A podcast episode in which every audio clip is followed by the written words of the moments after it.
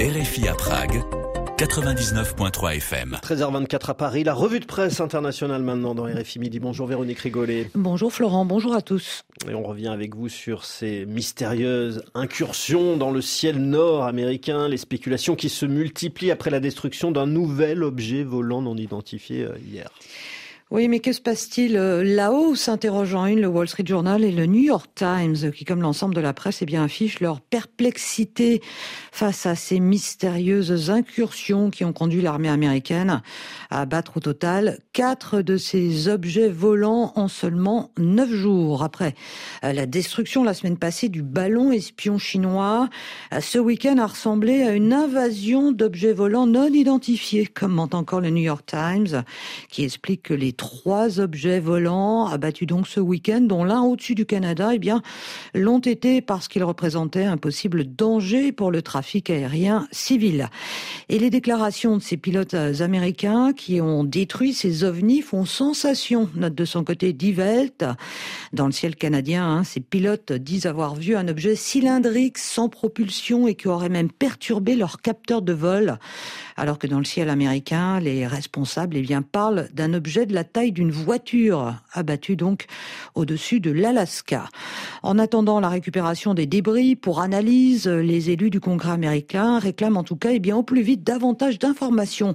Rapporte de son côté le Washington Post des élus qui avertissent l'administration Biden que le manque d'informations pourrait, je cite, rapidement conduire à l'anxiété du public et à de folles spéculations sur des invasions extraterrestres ou de nouveaux actes d'espionnage de la Chine ou de la Russie. La Chine, justement, elle a vivement réagi ce matin en affirmant que des ballons américains ont violé son espace aérien à dix reprises au moins euh, depuis l'an dernier. Oui, cela montre l'extrême tension qui règne entre les deux superpuissances hein, depuis que Washington a accusé la Chine d'avoir mis en service eh bien tout un système d'espionnage mondial avec ses ballons espions, commente le Guardian. Alors euh, que Pékin martèle toujours qu'il ne s'agissait que d'un ballon météo, la presse nationaliste chinoise, elle dénonce à nouveau ce matin la réaction disproportionnée des États-Unis qui tirent, euh, dit-il, sur un moustique avec un canon. C'est ce que nous dit le Global Times qui estime eh bien que euh, l'abattage ce week-end de ces trois objets volants non identifiés n'avait d'autre but que de démontrer que la Maison Blanche n'aurait aucune hésitation face à d'éventuelles menaces.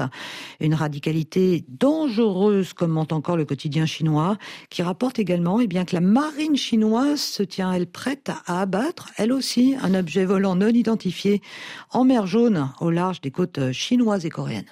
Également dans la presse, Véronique, euh, le séisme en, Syrie, en Turquie, dernier bilan, on le disait tout à l'heure, plus de 35 000 morts. Et en Turquie, le gouvernement se retourne contre les promoteurs immobiliers. Oui, les autorités turques ont déjà émis plus de 100 mandats d'arrêt contre des promoteurs immobiliers, rapporte le Guardian, alors que, dit-il, la colère monte dans tout le pays face à l'ampleur des destructions. 12 personnes ont déjà été arrêtées, dont Mehmet Yassar Koskun, l'entrepreneur qui a construit à Antakya un complexe résidentiel haut de gamme de 12 étages qui s'est complètement effondré.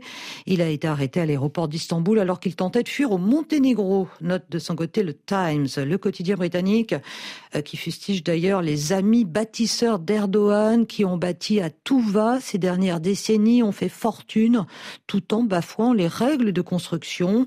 Le président turc avait même fait voter une loi qui permettait aux promoteurs d'être amnistiés, mais sans pour autant mettre leurs bâtiments en conformité, souligne de son côté le New York Times, euh, qui dénonce eh bien cette tentative hein, d'Erdogan de détourner sa responsabilité à trois mois des élections en Turquie. En tout cas, cette catastrophe, Véronique, a déclenché un afflux de solidarité mondiale et parfois même euh, individuelle. on a notamment le cas d'un donateur anonyme qui a donné 30 millions de dollars pour les victimes. C'est l'une des rares nouvelles réjouissantes dans cette catastrophe, commente le Guardian, hein, qui rapporte donc un homme d'affaires pakistanais vivant aux États-Unis s'est rendu à l'ambassade de Turquie et a donc fait don de 30 millions de dollars.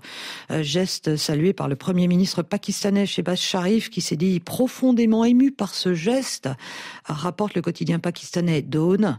Le quotidien qui rappelle également que ce don est intervenu après que le PAM, le Programme alimentaire mondial des Nations Unies eh bien, a lancé un appel pour 77 millions de dollars afin d'offrir des rations à plus d'un demi-million de personnes déplacées en Turquie et en Syrie. Merci Véronique Rigolet, c'était la revue de presse internationale.